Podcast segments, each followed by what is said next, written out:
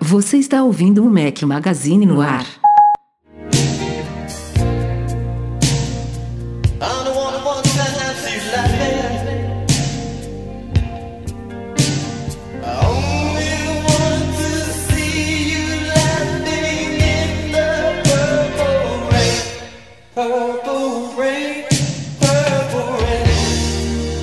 Galera do Mac Magazine, bem-vindos ao nosso podcast 179. Estamos hoje ao som de Prince, uma homenagem aí ao grande artista aí que nos deixou mais um precocemente na semana passada, uma sugestão do Rogério Vieira e de outros ouvintes. Obrigado a todos, espero que vocês curtam aí.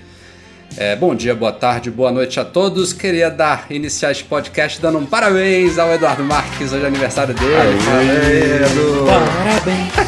Hoje é seu dia, que dia mais feliz! No batente Aê. aqui deste Porra. podcast, no dia que faz 30 aí. 3. 33, meu amigo. Tô Epa. velho pra É, caceta. cara.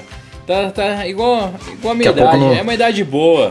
Daqui a pouco eu não sirvo mais pra escrever esse negócio de tecnologia. Já, já, já é o tiozão que não entende de nada. Ó, pensa pelo lado positivo, cara. Você só tá com um filho ainda aí, eu que tô com três já. Não, você, tá? você pulou muitas etapas aí, amigo. Eu, eu, eu acho que eu vou parar num, em um só mesmo. Fala, Breno Mazzi, já começou a falar aí, beleza? Beleza, galera? E vocês como é que estão? Parabéns de novo, Eduardo. Muitas felicidades, muitos anos Valeu, de vida. valeu. Que você continue esse cara sensacional que você é. Que venha mais filhinhos por aí. E, cara, muitos e muitos anos de vida. Pelo menos vezes três aí. Já pensou 99 anos, assim, tá Pô. legal, né? Se tiver bonito, saúde, mano. tá ótimo, né? 99 é uma, Teremos, é uma conta teremos. boa. Teremos. faço das, das palavras dos- do Breno as minhas, você falou bonito aí. Já tinha te dado parabéns mais cedo também, mas vamos que vamos. Semana cheia de coisa pra gente falar aqui, então vamos direto aos temas que a gente selecionou.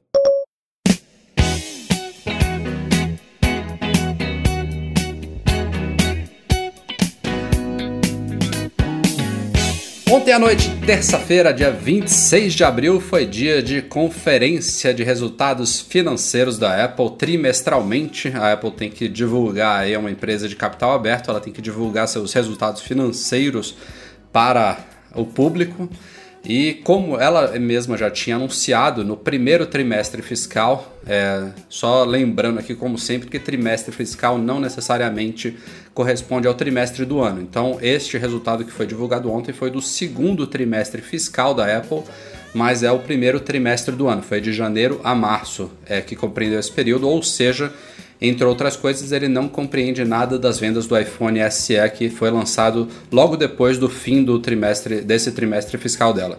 Mas enfim, voltando aos números, a Apple já tinha é, sempre quando ela divulga esses resultados, ela faz uma previsão, ela é obrigada a fazer uma previsão de expectativas por trimestre seguinte. E no primeiro trimestre fiscal, que a gente comentou aqui em janeiro, ela já tinha dado a entender que haveria uma queda anual em faturamento neste segundo trimestre fiscal, é, que pode parecer uma coisa normal assim de se ouvir. Empresas às vezes sobem, às vezes descem, mas no caso da Apple não é normal. A Apple não caía em termos em comparação anual em faturamento desde 2003. São quantos anos aí? 13 anos, né? 13, 13 anos seguidos foram, se eu não me engano, 50 trimestres fiscais de crescimentos anuais aí em faturamento e aí pela primeira vez agora em 13 anos a previsão dela se confirmou. É, evidentemente os analistas tinham esquecido disso, né? Porque as ações despencaram depois dos resultados. Mas ela caiu, para vocês terem uma ideia, de 58 bilhões no segundo trimestre fiscal de 2015 para agora 50,6 bilhões em 2016. Uma queda relativamente grande, né? É, não sei agora percentualmente aí quanto que deu, mas ainda assim foram mais de 50 bilhões, com lucro líquido de mais de 10 bilhões. é, e e, e essa, essa queda tem tudo a ver com o iPhone, né? Como a gente sabe, o iPhone representa mais de 60% de todo o faturamento da Apple, então se teve queda em iPhones, isso impacta diretamente no número grande, no número de faturamento geral da Apple. Mas não foi só iPhone que caiu, não. O iPad continua caindo, Mac teve uma pequena queda, o que subiu de fato foram serviços e outros produtos da Apple, que engloba, por exemplo, o Apple Watch, que ainda não é divulgado separadamente. Mas enfim, estou falando aqui de vários números aí, vocês podem acessar lá no site, é mais fácil de ler isso. A gente publicou também vários gráficos num artigo detalhado sobre a conferência financeira. E como sempre a gente fala aqui, apesar da queda, né, que é sem dúvida um marco aí, são 13 anos, quando este podcast nasceu, evidentemente, é, a Apple já estava em um, um, uma crescente, o Mac Magazine ele foi originalmente fundado em 2002, então a partir do, ano, do primeiro ano seguinte da, da fundação do Mac Magazine, a Apple já começou esses recordes atrás de recordes, não deixa de ser um marco, mas não é, não significa que a empresa está num, num momento delicado, né? Não, não, não, significa que ela está falindo. Ela ainda lucrou 10 bilhões de dólares em três meses, continua com números absurdos e a, a, o Tim Cook evidentemente teve que falar um pouquinho sobre o porquê da queda. Ele apontou é, alguns motivos para isso. Primeiro, tem a, a situação macroeconômica mundial que sem dúvida nenhuma afeta é, isso aí não é papinho, né? Tá afetando a Apple e tá afetando também muitas outras empresas. Dólar que disparou em vários lugares, entre eles o Brasil, isso afeta as vendas, é inevitável. Mas o Tim Cook também citou, né, Edu, numa entrevista para o Wall Street Journal, que o fenômeno do iPhone 6 e do 6 Plus, né, que foram os primeiros iPhones com telas grandes, isso foi justamente no segundo trimestre fiscal de 2015, esse, esse que a gente está comparando. Foi muito grande, foi acima das expectativas da Apple, essa foi a justificativa dele, que aquilo ali foi um, foram números realmente surreais, acima do, bem acima do que a Apple esperava, e isso desequilibrou o gráfico aí, ou seja, essa queda de iPhones nesse ano foi maior justamente porque os números do ano passado teriam sido muito grandes, muito, muito maiores do que deveriam ter sido num fluxo normal. Mas enfim, falei demais aí, diga um pouquinho vocês e depois eu retomo. Cara, minha visão sobre tudo isso, ah, crise e tudo, mas para mim o principal, eu acho que a gente pode ter reflexos se essas coisas continuarem caindo. E deve estar todo mundo falando: ah, lá o Breno vai falar do Steve Jobs de novo. Ai, e não Deus. sei o que, são as viúvas do Steve Jobs e não sei o que tal. Mas, cara, a Apple, todo mundo tem que concordar que não é mais a mesma, né? Hoje você tem um portfólio de produtos que não existia na época do Steve Jobs e tá lembrando a época de fracasso total e absoluto da Apple, onde você tinha 70 linhas diferentes de produto, era aquela bagunça toda. É... Hoje, só pra vocês terem uma ideia, eu não sei se vocês já pararam para pensar, eu tava rascunhando isso e falando com, com um amigo até, mas olha como tá absurda a linha de produtos da Apple. Hoje, nada mais nada menos, a Apple tem. São modelos de iPod, são três iPods, ok. Tá bem legal. Aí já tem cinco modelos de iPad diferentes. São cinco modelos de iPhone diferentes. 11 modelos de MacBook diferentes. Tudo isso fora todas as configurações que você tem, as variações de conexão, se tem 3G, se não tem, e de armazenamento. Antigamente, você tinha um negócio na Apple que era entrar, comprar e sair. Você não tinha que ficar pensando, decidindo, comparando, fazendo conta se valia a pena ou não era um negócio muito mais easy do que é hoje em dia. Hoje você precisa fazer, cara, engenharia para comprar um produto novo da Apple. Você precisa colocar numa tabela. E fora os nomes que estão uma barbaridade, né? A gente achou que ia ficar tudo melhor, não. Agora você tem iPad Pro 9.7, iPad Pro 12. não sei quanto. Pô, isso aí foi bom, iPhone... né? Isso aí é o que a gente queria. Não, não, vamos lá. Para mim, tamanho de tela não. Para mim tem que ser Pro, iPad e iPad Mini. Ponto. Sério, a gente, a gente sempre falava que tinha que ser um nome só com as características diferentes, tipo, ser só iPhone. Aí tem um iPhone de 4, iPhone de 4.7 iPhone de, 4, de 5.5. Eu achei que era isso que a gente queria. Não, não. Na, na minha cabeça, como funcionaria, tá? Você tem lá o iPhone. O iPhone, óbvio que hoje, como tem o iPad Pro, a gente acha ruim, mas se fosse o nosso Plus, iPhone Plus, iPhone normal, e se tivesse ainda pequeno, que eu acho que deve morrer em breve, vai ter o mini. Ponto iPad, você não precisa ter o iPad Pro 9.7. iPad Pro 12 não sei quanto, que eu nem lembro. Daí tem o iPad Air. Daí tem o iPad Mini. É, o, o, que, Daí... o, que, o que tá dificultando muito essa compreensão das linhas não é nem muito, apesar de ainda, ainda fazer parte aí do, dos, dos, modelos atuais. Tem alguns modelos atuais, por exemplo, no caso do MacBook, né? A gente tem a linha de MacBook que é superior em alguns aspectos, mas inferior a outros, aos MacBooks Air, né? Que uma hora ou outra vão sair. Mas o que confunde mais ainda e, e, soma esses números que você citou aí é o fato de que a Apple continua vendendo gerações anteriores né, de vários Não, é. produtos. É. De... E Cara, aí imagina, faz essa lambança. Imagina a zona, você vai pegar MacBook, daí tem MacBook 13 Pro, tem um MacBook normal, tem um MacBook 13 sem ser retina ainda na linha que você compra. Cara, é uma zona que querendo ou não abre, óbvio que não é só isso que impactou os números da Apple. Vamos lá, a Apple ela vive disso. Ela vive de vender hardware. Isso que dá para ela a grande tração.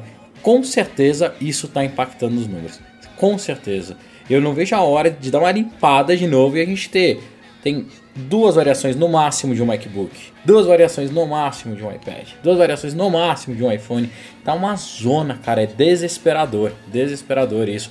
Antigamente, minha mãe conseguiria entrar numa Apple e comprar, sair com o notebook debaixo do braço. Hoje você gera uma dúvida tão grande na cabeça das pessoas que muitas vezes elas comparam com o PC e compram o PC, entendeu? Sai de lá da loja. Antigamente não, antigamente era easy, entrava, comprava, saía. Você, era só duas opções, você não tinha que pensar muito. Hoje é realmente uma ciência comprar um produto da Apple, na minha opinião. Eu ia falar, mas deixa o Edu respirar um pouquinho. Diga, Edu. Não, concordo com o Breno nesse ponto. É, tá complicado hoje em dia e só que eu discordo que a Apple vai simplificar, é, porque para mim, eu tava, a gente estava até conversando, né, Rafa, outro dia que não lembro quem tweetou, é, que ah, faz sentido da mesma forma que a Apple vende hoje um iPad Wi-Fi, um iPad Wi-Fi mais célula, ela botar, por exemplo, um Apple Watch é, com conectividade 3G e vender isso como um novo modelo. Então, é, quer dizer, mais um produto aí numa linha é, que já é meio confusa, né? Porque tem um milhão de cores, um milhão de é, três modelos diferentes com tamanhos diferentes, com então, Apple Watch também já seria uma outra salada. E a gente está vendo que a Apple está começando a dar um pouco mais de atenção à tela de 4 polegadas, que na teoria ela já tinha abandonado. Então, eu não sei se em algum momento no futuro, daqui a uns dois anos, é, dependendo do, das vendas do aparelho, pode ser que ele ele entre para o catálogo oficial, digamos assim, a Apple continue vendendo um monte de modelo de iPhone. Então, complicou assim. Eu acho que antigamente a empresa tinha uma filosofia de que a gente vai construir, vai criar o melhor produto, é, oferecer aqui em um pouquinho de cores diferentes, de capacidade de armazenamento diferente e tal, e as pessoas que, entre aspas, se adaptem ao nosso produto que é o melhor do mercado. Agora não, agora é aquele vamos criar um produto para cada tipo de pessoa, né? O, o, o Watch, que é o mais pessoal, tem um pouco essa pegada. Mas aí você vai para o iPhone, já tem dois tamanhos de tela. É, se vier esse, esse, esse, rumor aí de iPhone é, Pro com a câmera dupla vai ser só no iPhone Pro e as outros, os outros vão ter. Então, quer dizer, já está diferenciando também, já está tentando atingir um outro nicho. iPad, mesma coisa, já, tá, já, tá, já, já tem hoje na linha três que podem ser, pode ser que daqui a pouco a Apple coloque mais um aí na situação. Então tá confuso assim, tá. Eu também queria ver muito uma limpeza, uma redistribuição aí de produtos, mas eu acho que tá tá é longe. Que, na verdade, Edu, é, a Apple deixou de ser uma empresa que fazia sonhos, soluções e virou uma empresa de mercado. Ela atende a mercado financeiro. Quantas coisas a gente falou que o Tim Cook né, e a Apple eles lançaram que era meio contra a filosofia.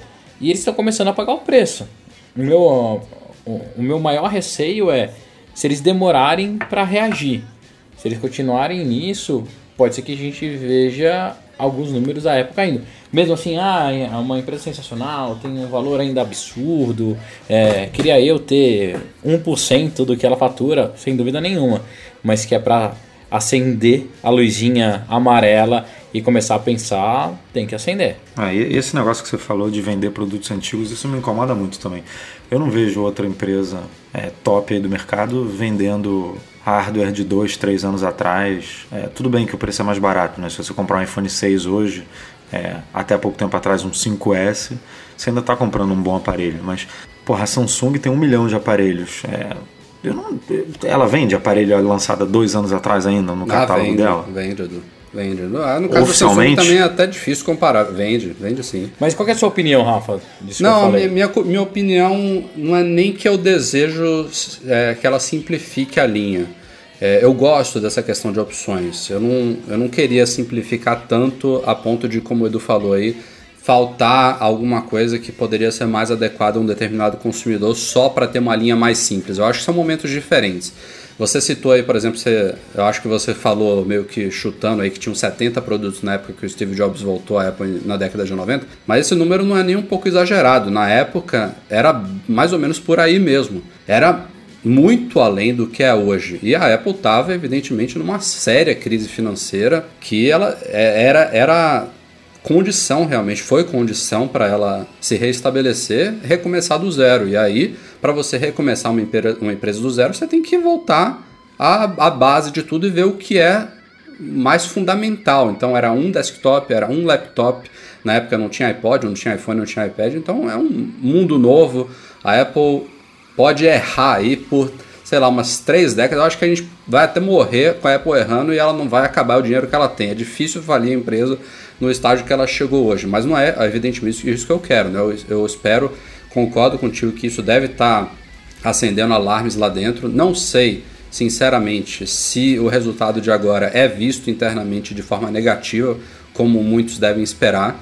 Acho que a Apple não enxerga assim, não acho que eles estão falando da boca para fora, que tem condição macroeconômica, que o iPhone 6 foi uma foi um tiro fora da reta, enfim, acho que eles ainda devem estar muito satisfeitos sim com os resultados de agora. É, mas espero sim inovação, espero uma simplificação. Também não gosto de produtos antigos sendo vendidos ainda, por mais que tenha um bom motivo para isso, que sejam preços menores. Mas eu gosto de opções, acho válido ter três tamanhos de iPhone, acho válido ter três tamanhos de iPad, Acho que cabem múltiplos Macs direcionados a públicos diferentes, com características diferentes, alguns mais portáteis, outros mais potentes, tanto em, em termos desktop quanto laptop, enfim. Mas... Acho a diversidade atual muito boa. Só acho que tem muita coisa a ser eliminada que está sobrando aí por questão de preço, por questão de nomes mal, mal, mal definidos. O que, que você ia falar, Edu? Não, é que eu, esse ponto é que é o problema para mim, vender coisas antigas é, por conta do preço, porque eu acho que a Apple, do tamanho que ela é e com a força que ela tem, com a, o tanto de que ela investe em pesquisa e desenvolvimento, é, na minha opinião, não era para um MacBook Air existir hoje é, só porque o MacBook ainda está com preço caro. A Apple tinha que dar um jeito de vender um MacBook por 899 ou 999, sei lá, que era o preço mais barato do. Uhum do MacBook Air, porque ela tem condições de construir um produto legal, bacana, é, mais avançado tecnologicamente por um preço atrativo.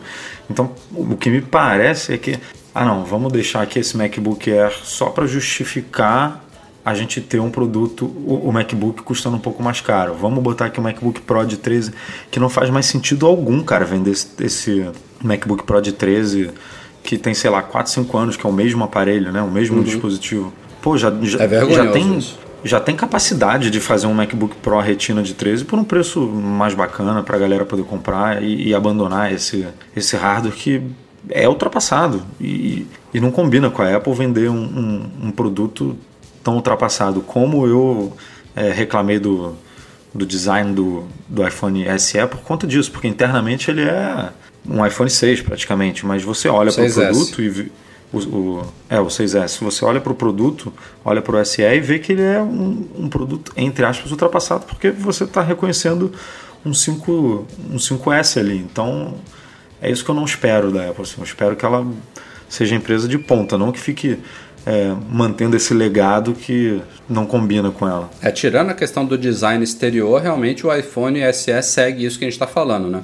É um iPhone novo com características modernas por um preço acessível. Tirando a questão do design, que tem muita gente que ainda gosta, né? É, tem muita é, gente que, que acha e atual. Foi, é o pelo que a gente até andou pesquisando e noticiando, foi, foi, o design que permitiu né, ela chegar a esse preço. Aí eu não sei se é uma coisa de baixar margem, enfim, é, é uma coisa que eles têm que analisar internamente, mas uhum. Mas eu queria ver produtos novos como o MacBook sendo lançado por um preço legal e não precisar manter coisas ah, antigas vendendo só por causa né? de preço. Eu tava torcendo pra caramba pra WWDC ter um novo MacBook Pro e já, já nem torço mais. Porque daí vem mais um é, com duas tá ou três variações, aí todos esses de 15 ficam. Cara, tá uma zona, cara. Tá uma zona. E só pegando esse, esse papo do iPhone SE como gancho, como eu falei aqui quando eu estava apresentando o assunto, as vendas dele não entraram nesses números do segundo trimestre fiscal. Ele começou a ser vendido depois. Aqui no Brasil, por exemplo, ainda nem chegou.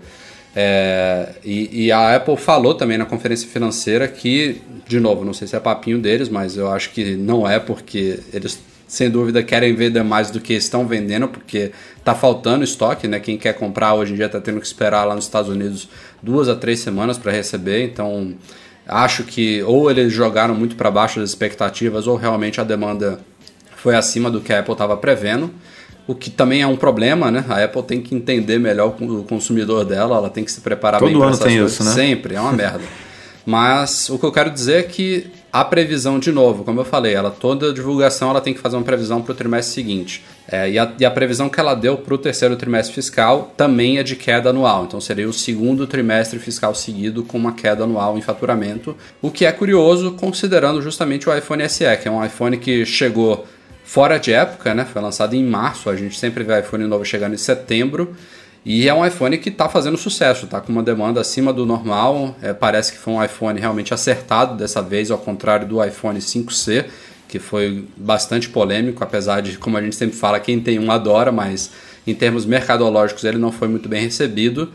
E aí a, a pergunta que fica é: ou a Apple fez uma previsão abaixo do que vai ser desse, desse trimestre, ou as vendas do iPhone SE não impactam tanto, seja porque é, a quantidade não é tão significativa assim para levar os números para cima, ou porque realmente a margem da Apple é menor nesse caso, né? Já que é um iPhone mais barato, o preço médio de venda cai, o lucro dela deve ser um pouco mais apertado do que os maiores, enfim, é, a gente vai ter que ver isso mais para frente. Mas a previsão é de queda também para o próximo. E falando em iPhone SE que não chegou ao Brasil ainda, outro produto lançado junto dele que ainda não chegou é o iPad Pro de 9.7 polegadas. E a Anatel acabou de homologar ele. A gente já tinha noticiado recentemente que a Anatel homologou as baterias do iPhone SE e a gente também divulgou as datas prováveis de lançamento. Até agora não é nada oficial, mas a gente viu aí que deve entrar em pré-venda dia 13 de maio, chegando ao mercado dia 20 de maio aqui no Brasil, isso no caso do iPhone SE.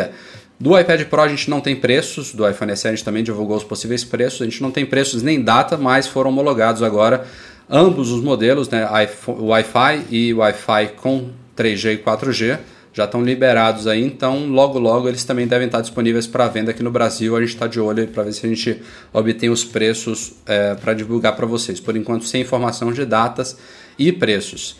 E com relação à Anatel, é até curioso aí, é, a gente estava aguardando a homologação do iPhone SE, né, o aparelho em si que está faltando. Por enquanto a Anatel homologou só três baterias e teve um, um leitor, desculpa, eu não vou lembrar o nome agora, é, que tweetou pra gente, hoje eu vou ver se eu acho aqui enquanto eu falo, ele levantou uma possibilidade curiosa em relação. Acabei de achar aqui, Vitor Dias. É, ele falou assim: será que o, o, iPhone SE não precisa ser homologado por inteiro, já que os componentes são os mesmos do, S, do, do 6S? Apenas a bateria mudou, isso já foi homologado, então, na teoria, na opinião do Vitor Dias, a Apple já teria o iPhone SE certificado aí. É uma boa teoria, tá? Porque as baterias já foram homologadas há um bom tempo. Eu acho que o aparelho já tinha que ter pintado lá Pode mesmo. Ser, cara, eu, eu, não sei dizer, mas seria ótimo, né? É. Imagina, você acorda amanhã e o SE tá, tá pronto, pronto para venda. Seria legal. É, eu concordo com ele. Assim, depois que a gente parou para pensar, faz todo sentido, porque não tem nada novo ali de, de chip de comunicação, Bluetooth, Wi-Fi, é tudo. Tudo requentado. Tudo uma mistura, é tudo uma mistura de 6S com 6, então não vejo necessidade. É que nem o, o novo MacBook aí foi, foi lançado, você não precisa homologar ele. É, tudo, exato. Tudo as mesmas peças, é, essas peças que têm conectividade sem fio, né? São as mesmas, então não. É, faz sentido. A teoria é boa, a teoria é boa. Agora, no, no caso do iPad Pro, a expect, minha expectativa é que a Apple de novo aproveite a oportunidade para baixar preços, né? Como ela fez no caso do, do, do MacBook, né? Qual foi agora? Sim, sim. Todos os foi, Macs foi, foram.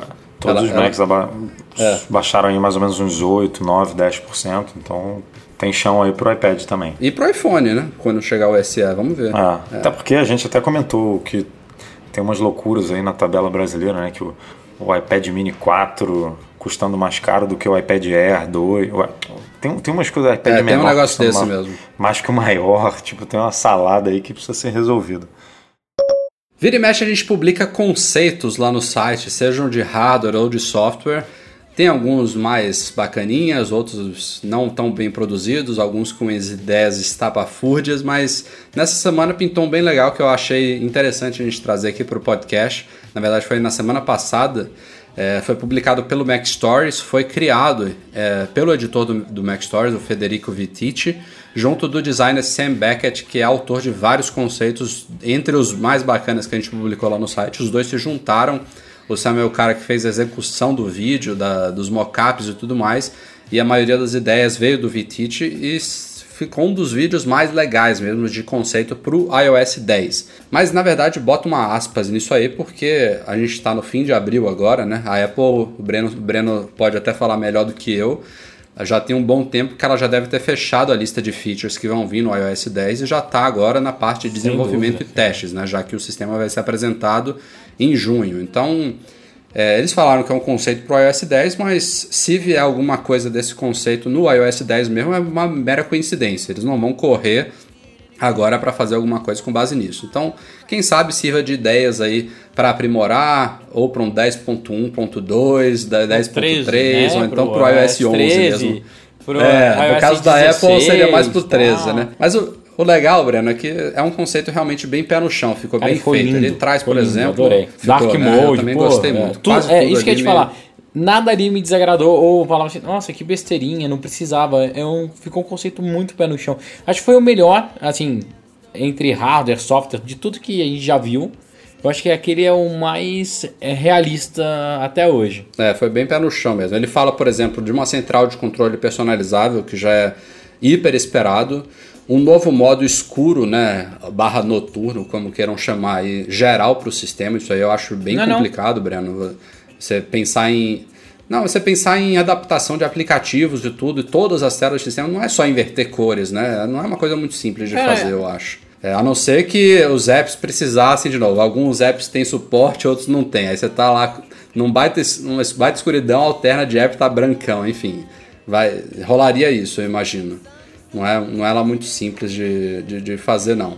Como parece, não, né? parece que, assim, mas eu acho que não ser é. um negócio muito mais para o tema, né? Igual a gente tem no Mac, nem todos os aplicativos são adaptados, mas é uma adaptação suave. Uhum. Ele podia ter uma, uma esse modo e os apps fazerem adaptações suaves, só na, ali no status bar e na navbar. Então, daria pra, daria pra fazer. Entendi, pode ser. Outra coisa legal, mensagens ricas que a gente já, vi, já vê em praticamente todos os comunicadores que se prezam, né? não no iMessage. Quando você manda links, manda qualquer vídeos, eles, eles abrirem, ter preview e tudo mais, isso, isso realmente faz falta no, no mensagens uma inserção, inserção, facilitada de emojis que a gente vê aí. Toda, toda nova versão do iOS praticamente tem novos emojis, é uma lista já gigantesca e eles propõem algumas melhorias aí, entre elas busca por texto, né? Você digitar palavras-chave para filtrar os emojis. É, um iCloud Drive mais parecido com o Finder, com uma navegação melhor por pastas e arquivos, com informações e tudo mais, isso vai ser muito bem-vindo, sem dúvida nenhuma é, propõe mais interatividade na multitarefa de iPads, entre elas você poder arrastar coisas de um aplicativo na Split View para outro, que realmente faz muita falta hoje.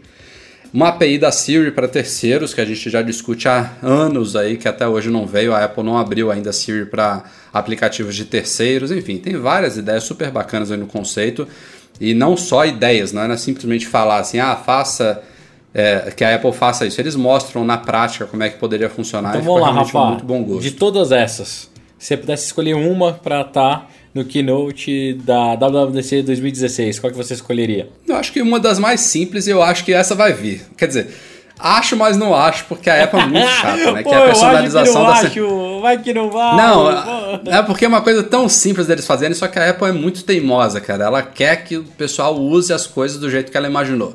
Mas eu, eu votaria na personalização da central de controle mesmo. E você, Edu? Cara, eu acho que o mais simples que vem é o, os links, rich links no iMessage. Eu também. É, isso deve vir mesmo. Eu também acho que vem. Ah.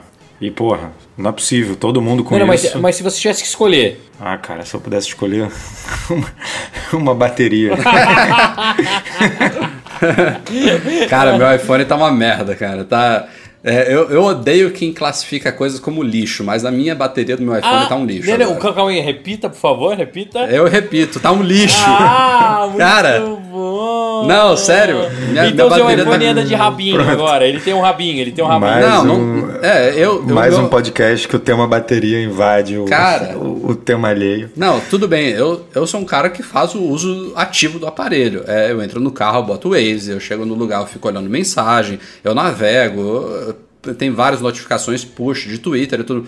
Mas, cara, esse é o jeito que você tem que usar o iPhone, né? Em 2016, um cara faz uso avançado, tem um iPhone de última geração. Não é pra minha bateria comer 50% em duas horas, cara. Como tá fazendo. Ah, tá, tá muito ruim. Mas posso te dar uma dica? Tem um acessóriozinho que custa 99 dólares.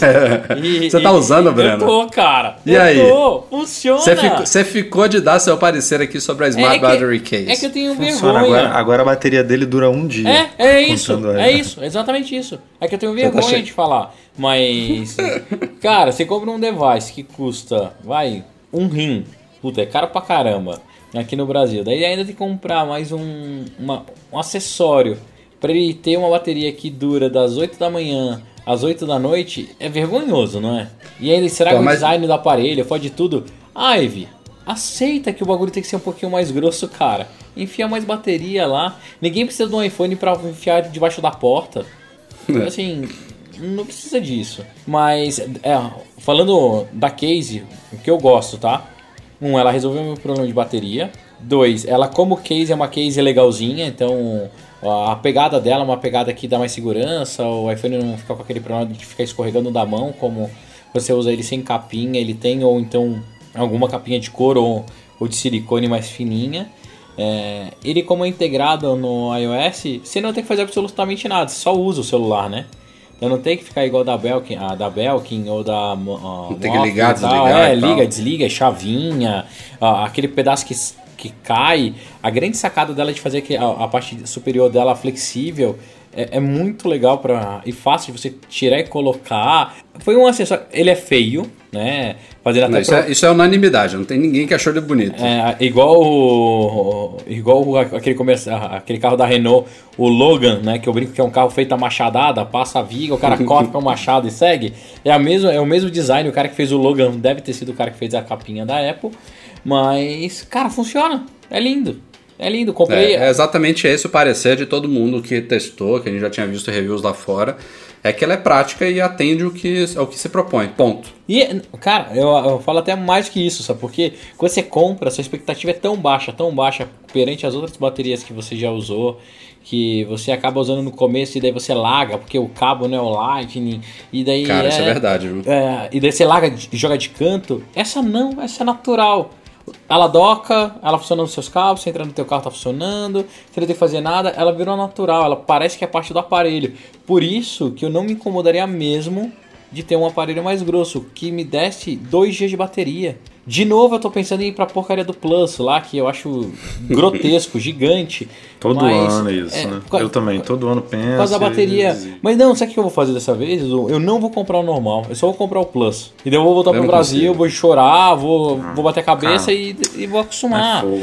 Mas eu, eu pego aqui o da minha esposa, uso, falo, cara, essa parada é muito grande, não, não dá. Mas assim, Enfim. mas em resumo é isso. Eu gostaria também de duas coisinhas básicas, Rafa, no iOS. Definir browser, browser padrão. Exato. Lembrei. Só isso. Eles não botaram isso no conceito. Cara, eu só preciso definir a cliente de, de navega- o navegador e o E-mail também. padrão e pronto, cara. Daí eu, Verdade. eu vou pra galera. Isso é o que faz pra mim a maior falta do universo. Dez anos depois, né? a décima versão.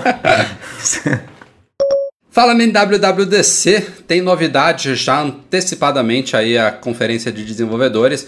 A Apple anunciou que a partir de 1 de junho, ou seja, duas semaninhas antes aí do início da WWDC, todos os novos aplicativos lançados para o WatchOS, o sistema operacional do Apple Watch, vão ter que obrigatoriamente usar o SDK nativo do WatchOS 2.0. É, até agora a Apple estava sendo flexível, tinha aplicativo que ainda estava usando o SDK antigo, e na verdade isso se aplica a novos apps. Então, aplicativos já existentes que estavam usando o SDK antigo ainda vão poder ser atualizados a partir dessa data. Ainda não é tão radical assim, mas os novos a Apple está forçando a usar esse, esse, esse novo SDK porque são aplicativos, primeiro, mais independentes do iPhone, né? Eles podem rodar sem o iPhone é, conectado no momento. E são aplicativos que oferecem maior performance justamente por isso, né? Eles exploram melhor o, o relógio, o hardware do relógio, por mais limitado que ele seja. Eles podem utilizar vários dos sensores do relógio, como a coroa digital, é, o medidor de batimentos cardíacos e tudo mais. Tudo isso foram as novidades que vieram no SDK 2.0 e, e é por isso que a Apple está incentivando que os novos aplicativos façam uso dele. É isso, Breno? Exato. Estou esquecendo de alguma coisa? Não, é isso mesmo. Ah, é. Eles estão tentando, não é que forçar, né, mas fomentar isso para que o ecossistema fique mais preparado para as novidades que com certeza eles vão apresentar na WWDC. Então, uhum. vamos. É. Quem tem, ah, não, não são muitos aplicativos ainda, o portfólio não é muito grande, mas quem tiver, atualiza, porque deve vir novidades legais em breve. E, e, também saiu uma pesquisa, né, do quem foi que divulgou a questão das vendas do Apple Watch, você se lembra? Acho que foi o Wall Street Journal. É, é como a gente sabe, desde antes até do, do, do Apple Watch chegar ao mercado, a Apple falou, nós não vamos divulgar os números de vendas dele. Isso é uma eu não sei exatamente o que, que obriga ela, o que, que não obriga, mas como é um produto novo, ainda com números de vendas bem abaixo, por exemplo, de iPhones e iPads, ela ainda pode se dar o direito de colocar o Apple Watch lá no meio de outros. Né? Ela não é obrigada é, a divulgar os números deles publicamente nesses resultados financeiros. Então, até hoje, a gente não tem nenhum número oficial, salvo uma declaração aí do Tim Cook há um tempo atrás, que deu mais ou menos uma ideia de quantos Apple Watch já foram vendidos mas oficialmente a Apple não divulga trimestre a trimestre quanto que ela vendeu. E ela diz isso diz, desde antes do, do relógio chegar ao mercado, ou seja, não é uma coisa que é, ela decidiu depois, devido a um possível fracasso, por exemplo, ela já estava nos planos dela justamente para por questões estratégicas e mercadológicas. Mas tem pesquisas, tem levantamentos, tem firmas aí que fazem estimativas que no geral não são muito fora da realidade, que dizem que as vendas do primeiro ano do Apple Watch, que inclusive ele comemorou aniversário agora, nesses últimos dias, teriam sido cerca de duas vezes maiores que as do primeiro ano do iPhone. Claro, isso tem ressalvas aí a gente fazer. É, é uma comparação um pouco complicada que a gente está analisando um produto em 2015, 2016, que depende de iPhone, que é um produto extremamente consolidado, já vendendo, como a gente viu aí, mais de 50 milhões de unidades em um trimestre agora no último. É, o iPhone ele chegou em 2007 com um preço super elevado, né, bem acima inclusive do Apple Watch mais barato hoje em dia.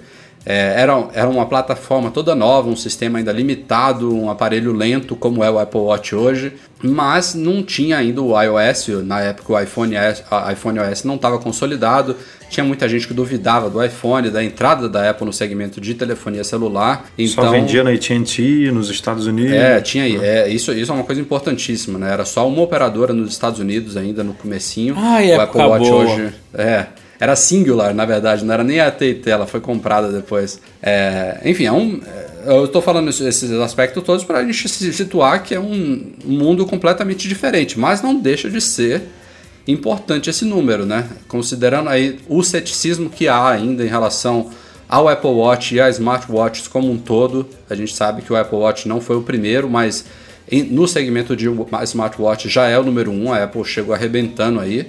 É um aparelho que foi bem recebido, mas que tem muita coisa a melhorar, como qualquer produto de primeira geração. Então, é, para quem acha que foi um fracasso, ele está longe de ser um fracasso, né? Ele ter vendido tão bem assim, já representar, se eu não me engano, a conta aí de uns de 3 a 5% do faturamento geral da Apple, que a gente vê aí, que é enorme, né? Então, para um produto que muitos apontam como fracasso, não está nada mal, eu diria. Não, assim, na minha cabeça, eu acho que ele foi um produto ok. Ele deve ter frustrado um pouco alguns, algumas pessoas internas lá da Apple que achavam que ia pegar mais. Ele me frustrou como desenvolvedor um pouco. Eu acho que quando a gente falou desse smartwatch, a gente imaginava que daria para fazer mais coisas e teria um, a gente teria um ecossistema mais complexo, mais legal para ele. Mas é um device ok. A única coisa que eu não concordo é o custo dele para o que ele faz. Eu acho extremamente caro para o que ele entrega. Se você colocar na balança, não vale a pena. O meu mesmo, que é aquele modelo de 1199, não faz o menor sentido é, pelo que entrega, mesmo sendo uma joia, um relógio, patati patatá, não convence bem. Vamos ver as novas versões. eu duvido que a Apple abandone ou deixe de fazer essa, é, esses devices, porque é um device que promete muito. Na minha cabeça, igual você falou, Rafa, no comecinho lá do iPhone, daqui 10 anos, quando a gente estiver lembrando desse primeiro é, Apple Watch, o que a gente estiver usando no braço, se for no braço, vai ser um negócio 100% inovador e que a gente não tem como viver sem. Então é o caminho que a gente tem que passar e pagar para chegar na, no ponto ideal dele ou de maturação que qualquer produto tecnológico precisa. É, é difícil de prever o que, que vai ser o Apple Watch daqui a 5, que dirá 10 anos, mas é, esses problemas iniciais que eu vejo a Apple resolvendo a partir da segunda, terceira geração dele, na minha opinião, não vão resolver essa, essa frustração que os desenvolvedores tiveram, porque o Apple Watch é um dispositivo passivo, né? Não é para você estender o braço, apertar botãozinho ficar selecionando app, acionando função. É um dispositivo que tem que complementar. -te. A questão das notificações é básico, isso para mim já já torna ele sensacional, mas como você falou, não justifica o preço só para você ter notificação do braço. O sensor de batimentos cardíacos é um bom começo, mas eu espero que as próximas gerações venham com outros vários sensores aí. Isso vai ser um ponto muito legal de ele acompanhar de forma passiva e sem você fazer nada vários aspectos da sua saúde. acho que a Apple, desde a introdução dele, ela deu muito foco a isso, na né? fitness e saúde.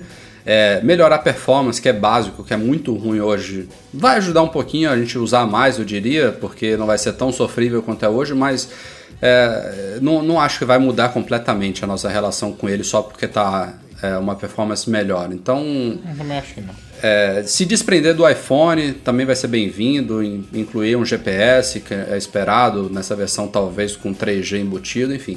Vão ser coisas bacanas que vão melhorar o produto, né? vão agregar a ele, mas não, não vai sair da água para o vinho. E a, e a é, pergunta é, que não quer calar, eles apresentam tudo isso na WWDC? Tenho minhas dúvidas, eu, ao, ao menos em termos de rumores, não se fala sobre isso. Ah, não, mas, a WWDC ela, mas você ela já que, foi palco. Mas você lembra Diga. que da é, Apple Watch, os rumores são muito menos é, quentes, é. porque é um time muito interno, é bem é, fechado e tal. Eu ainda aposto que pode ter alguma coisa na WWDC, óbvio, né? Igual eles fizeram aquela vez, jogando lá na puta que pariu o lançamento, lá para setembro. Mas eu acho que a gente pode ver bastante coisa de Apple Watch pode sim. ser, pode ser. Mas eu, eu não tô com muita expectativa de hardware para WWDC, porque, é, primeiro, que não é uma feira. Já teve, claro, muitos hardwares sendo anunciados nela, mas já, foi, já teve várias ocasiões também focadas em software. E eu acho que hoje, com os novos sistemas operacionais aí do Apple Watch e da Apple TV, a Apple tem muito a falar de software, né? E é uma feira de software. Então. Se tiver hardware é lucro, se for uma coisa grande como um Apple Watch segunda geração, maravilha, mas eu ficaria minhas expectativas mais focadas nos quatro sistemas operacionais que já vai dar pano para manga aí. Outra pauta normal aí do site que a gente não traria convencionalmente aqui para o podcast, tal como a do conceito aí que a gente discutiu agora há pouco, mas eu achei bacana a gente discutir aqui. Foram testes que a gente fez aí frente à, à questão de franquia de internet e tudo mais a gente fez dois testes super bacanas lá no site. Na verdade, quem fez foi o Bruno Santana, nosso estagiário de redação. Queria parabenizar o trabalho que ele tem feito. A gente fez um na semana retrasada e um na semana passada. É, são dois primeiros testes, a gente tem outros vindo por aí. Mas esses dois primeiros foram focados em consumo de dados em aplicativos de videoconferência, foi o primeiro, e de audioconferência, o segundo. É, e eles trouxeram resultados um tanto surpreendentes pensando no FaceTime, né? que não, não apresentou, o Bruno avaliou além do consumo também a qualidade das chamadas. O FaceTime não é o número um em qualidade nem de áudio nem de vídeo, mas foi o número um em consumo de vídeo e foi quase o número um em consumo de áudio. Então, para quem busca aí um, um excelente custo-benefício, eu diria, em termos de qualidade e consumo, vale utilizar. É claro, se você estiver falando com pessoas que tenham dispositivos Apple, né, porque o FaceTime não foi aberto aí a plataforma dele, mas se você quer economizar dados, a dica é usar o FaceTime. O teste completo está lá no site, a diferença é absurda. Só para vocês terem uma ideia, numa ligação aí, num, num teste de videoconferência de 5 minutos, é, mantendo as condições ideais aí na CNTP, de mantendo mais é, justo possível, comparativo entre os aplicativos, a, a diferença foi absurda do primeiro para o quinto colocado. O FaceTime consumiu 7,4 megas nesses 5 minutos de videoconferência. O pior de todos foi o Facebook Messenger, consumiu 48 megas. É uma diferença muito grande que às vezes a gente não leva em consideração, né? A gente olha assim, ah, vou usar o Facebook aqui porque a pessoa tem, é prático. E se você tiver um 3G, 4G com dados limitados, ou até se sua internet fixa também tiver já limitação, bate apesar na de boca, que bate na boca. foi suspenso, graças a Deus, por enquanto. Mas é uma diferença grande. No, no áudio também, o, o menor de todos foi o WhatsApp, consumiu 2 megas é, no nosso teste. E o pior foi, pasme, o Skype consumindo 10.5 megas, ou seja, 5 vezes mais de consumo. E ainda assim com alguns cortes tá, na, na ligação. Não foi perfeito, não. Microsoft, Microsoft. Cara, o Skype caiu muito, né? É, é incrível. Infelizmente. Eu, eu, assim, acho que a Microsoft é outra hoje em dia. Gosto de muitas coisas que eles estão fazendo, mas os caras detonaram o Skype. Ele era Ah, muito mas, melhor não, antes mas, da aquisição. mas isso, vai- isso vai mudar, isso vai- deve mudar. Por quê? Parece que estão trocando bastante gente do time do Skype. Ah, é, tem umas coisas legais que devem vir por aí. Então. Ah, Que bom. Mas enfim, confiram os dois, estão tão no, tá no post aí do podcast, os dois testes que o Bruno Santana fez lá. E ainda nessa semana, eu diria até depois de quem tá ouvindo o podcast editado, antes na verdade de quem tá ouvindo o podcast editado, já deve estar indo mais um teste super bacana que a gente está preparando para vocês. Fiquem ligados. Como sempre, estamos com lançamentos aí na nossa loja online, a MM Store, em store.macmagazine.com.br. O lançamento da última semana foram dois stands super estilosos, um para iPad e outro para MacBook, stands é, com detalhes em madeira, com, a- com acabamento em silicone, com base antiderrapante, enfim, super bonitinhos para quem procura uma forma de apoiar seu iPad ou seu MacBook. Na verdade, eu falo MacBook, mas serve para qualquer laptop com dimensões similares, assim como qualquer tablet com dimensões similares aos, aos dos iPads. É, esses produtos estão disponíveis aí, são. De que fabricante mesmo, Edu? Que eu esqueci? Da Rock. ah, é, são da Rock, é. Uma Da marca Rock. que. Rock.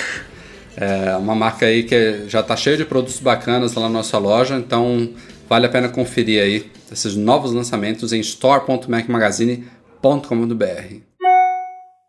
Chegamos então aos e-mails enviados para noar.macmagazine.com.br. Obrigado a todo mundo que está sendo sucinto nos e-mails para facilitar aqui nossa, nosso bate- Depois- bate-bola, bate-bola, né? Depois do esporro da semana passada, tá todo mundo.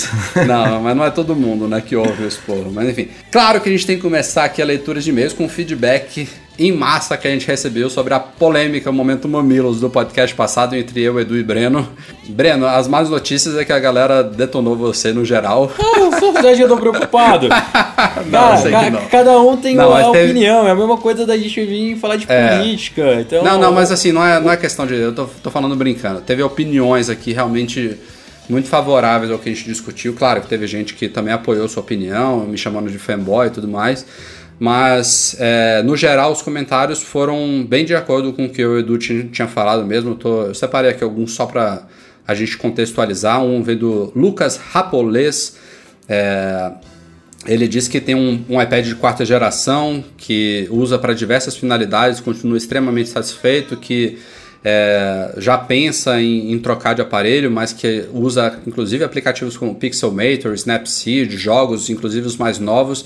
A bateria continua boa, ou seja, é um aparelho que é, ainda satisfaz muito. O Ricardo Melo vai além, ele está tá com um iPad de terceira geração, que no caso dele é inclusive um iPad realmente ruim. Foi um iPad que ficou pouco tempo na linha da Apple, foi o primeiro com tela retina. É, era um iPad com um processador não de acordo com, com a tela dele, mas ainda assim o Ricardo também fala aqui que é, mesmo com 16 GB, ou seja, um iPad de terceira geração com 16 GB de capacidade, ele usa serviços na nuvem, faz uso de vários aplicativos de consumo de vídeo e tudo mais, que também está super satisfeito, mas que pensa em futuramente em adquirir um iPad Pro. E também o Cato, é, esse foi o mais longínquo de todos, ele tem um iPad 2 desde o lançamento. É, ele tem consciência que é um iPad que já está sofrendo um pouquinho, mas ainda assim é, ele não vê muitos motivos para trocar por um novo que satisfaz a, a ele em diversos aspectos, apesar de ficar lento em, em, em alguns momentos, mas que é um computador já que ele já considera principal em boa parte dos momentos da vida dele. Enfim, eu estou selecionando esses três aqui, foram três que me mandaram por e-mail, mas teve galera comentando no post, teve galera mandando Facebook, mandando tweet aí, alguns, como eu falei, favoráveis ao Breno, mas a gente queria agradecer aí a colaboração de todos é, em relação a esse assunto. Quer falar alguma coisa, Breno Mazes? Você quer mesmo que eu fale? que eu responda esses três e-mails? Não, ah, cara, você já deu sua ah, opinião, não adianta repetir. Não, mas assim. De novo, obrigado pelas opiniões. Tenho certeza absoluta que tem muita gente que usa o iPad, igual minha avó. Adora os iPads, acessa vídeo, responde Não, não sacaneia essa galera, não, que esses caras não são sua avó. Cara, tá? não tô sacaneando. Tô, tô respondendo. eu tô respondendo. Tem, tem lá minha vozinha que usa, é super feliz com o iPad dela, minha mamãe também, que usa as coisas. É, e tem gente que não é satisfeita, que não acha que é um device que substitui um computador. E ok, ok, eu respeito as duas opiniões. Se eu for perguntar para esse tipo de uso, que é um uso mais não tão hardcore, acho que eles vão, vão usar o iPad. Ele é mais facinho de usar, é mais fácil de aprender. Sem dúvida nenhuma, minha avó só, só me manda e-mail, apesar de me ligar até hoje. Ó, oh, filho, te mandei um e-mail e tal. Graças ao iPad, se fosse no computador ela não usava. Edu, quer falar alguma coisa? eu, eu passo, é passo, repasso. Vamos lá. Perguntinha rápida aqui do Luiz Gustavo Dias. O iPhone SE tem um chip FC para aceitar pagamentos via Apple Pay? Sim, senhor. Não vi ninguém falando sobre isso. Tem é. sim, Luiz Gustavo. Tá pronto pro Apple Pay. Inclusive, eu acho que qualquer coisa que a Apple lançar agora vai estar tá pronta, porque ela aposta muito nesse Cara, Apple Pay aí. Sabe o que, que eu achei, falando de Apple Pay? O que eu achei bizarro, bizarro. Tô com aquele iPad, o 9. não sei quanto lá, né? O Tiquito com o menor, o iPad Pro menor, com 3G, né? Olha lá, lá, lá, iPad menor né, com 3G. Ele tem Apple Pay, cara. Sim, sim. Você cadastra o cartão naquele trambolho, é meio estranho, né? Mas não, não, não, mas o Apple Pay dele não é com NFC, ele tem o Apple Pay do, do Touch ID para você fazer compra em aplicativos. Não, não, não, não. Você pode encostar o pode, iPad no terminal? Pode. E pra Tem pagar, certeza, Brano? Tenho. Você fez isso? Não, não fiz, né? Mas eu vou Eu acho fazer. que não tem não, Bruno. Tem, tem, tem, tem. Como é que você sabe, Porque cara? tem um menuzinho, ele mostra o videozinho, uma introdução, depois eu mostro. Não, mas aí o menu tá errado. Eu não acho que tem, não. Depois você, depois você conta pra gente. Tá, eu conto. Tá errado, cara. eu também e, achei e filma isso, por favor. Mesmo se não funcionar, filme. Eu, eu, eu chegando com o iPad, óbvio que eu vou filmar. Vou colocar o obrigado, Google Glass. Ó, imagina, eu chegando com o Google Glass filmando pra tentar pagar com, com o iPad. Vamos lá. É, falando aqui da nossa confusão, que a gente discutiu agora há pouco, da confusão na linha da Apple, o Haroldo Gondim tem uma ótima pergunta. Por que a Apple esqueceu de atualizar o Thunderbolt Display? Hoje em dia o iMac é mais fino que o monitor. Não só isso, né, Haroldo? É um monitor caríssimo, não tem resolução retina, não tem a última tecnologia do Thunderbolt. O design, como você falou, está desatualizado, é grosso. Por que só a Apple pode responder? Agora, isso mostra o quanto que ela está meio perdida em algumas linhas dela, realmente. É bizarro. É bizarro. É, tem aquela, tem aquela discussão de que se ela lançasse um monitor é, 5K, que é o é basicamente o iMac Retina 5K sem o computador. Né?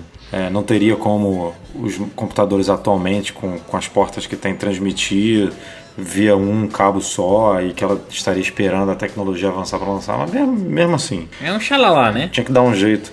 Não, hum. tinha que dar um jeito de botar um, sei lá, 4K, lançavam de 21 polegadas 4K, não sei. Não, e, e, mesmo se fosse 4K. de 27 polegadas 4K, já eu acho que seria retina, cara. É um, é um monitor que você, você vê, no, você usa numa certa distância, não duvido que ficaria abaixo da classificação de retina dela, só por Não, não. Enfim, é bizarro. É porque, o, é porque o 4K dela, na verdade, é de 21,5, né? E o 5K é de 27.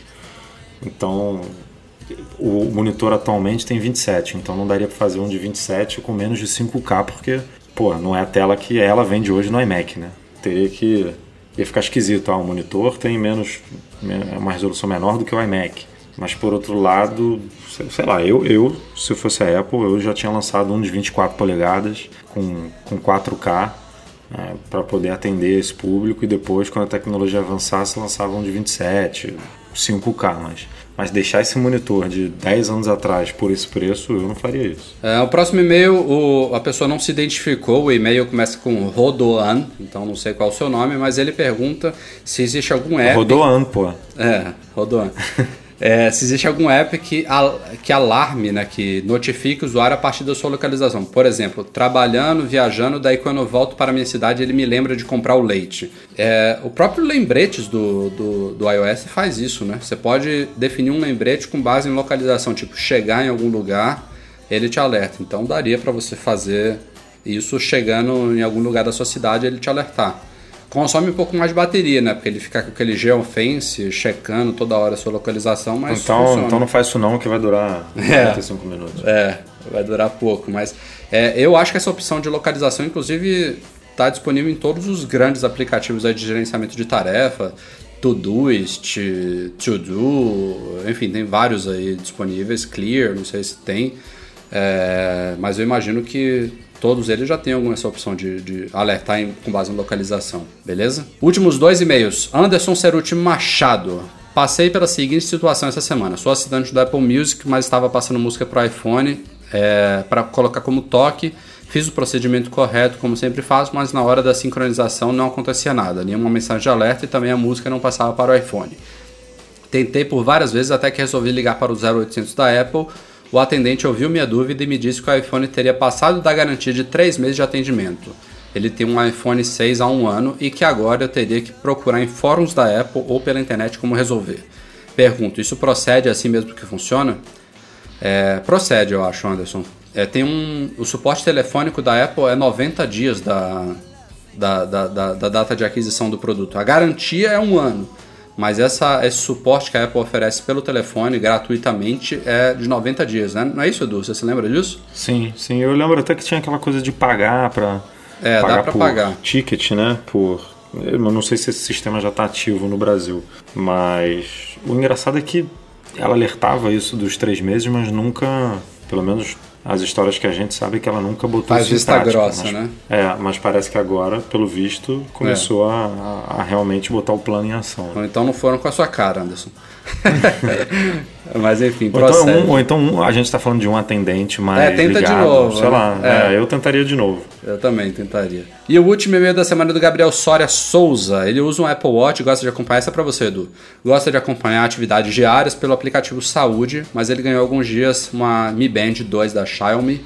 Xiaomi, sei lá como é que fala. E ele está preocupado com o que vai acontecer com o App Saúde com relação à contabilidade, por exemplo, de passos. O Apple Watch vai contabilizar, a Mi Band vai contabilizar o que, que vai acontecer com passos, com batimentos cardíacos no saúde. E ele deu aqui um exemplo, ele testou os dois juntos no, no dia que ele mandou o e-mail. É, ele disse que a Mi Band contabilizou que ele andou 7.500 passos, o Apple Watch contabilizou 6.231 e no saúde apareceu 6.500, ou seja, no meio dos dois. É, ele não está entendendo nada e queria saber como é que funciona isso. Diz que nas configurações do saúde está ativado para Mi Band e para o Apple Watch, mas não para o iPhone. Você tem alguma ideia de como é que funciona isso? Se ele soma, Cara, se ele faz uma média? Eu acho, eu acho que ele pega de tudo, mas lá nas, nas configurações do saúde, é, onde ele vê todos esses dispositivos listados, o, o que está no topo é o que mostra hum. no, no gráfico, entendeu? Então, por exemplo, é, aqui é, no meu tá o Apple, o, o iPhone como principal. É, porque nem sempre eu estou usando o Apple Watch. Sei lá, acordei de manhã, já botei o iPhone no bolso, fui na padaria e voltei, fui sem o relógio. É, esses passos o Apple Watch não contabilizou, mas o iPhone contabilizou. Então ele de, eu deixo aqui o iPhone como é, o, o principal. Mas isso ele pode escolher, enfim, ele, vale a pena fazer o teste. Um dia ele deixa a, Mi Band como primeiro dispositivo selecionado, no outro dia deixa o Apple Watch, no outro dia deixa o iPhone e, e faz esse comparativo para ver é, o que, que mostra no gráfico do dia, do, do, de passos. E aí, obviamente, se, se a fórmula servir para passos, vai servir para batimento cardíaco, vai servir para todos os outros itens ali de saúde. Mas eu, se eu não me engano, é isso. O que está em primeiro ali no gráfico é o é o que está comandando é, a ação dentro do App Saúde.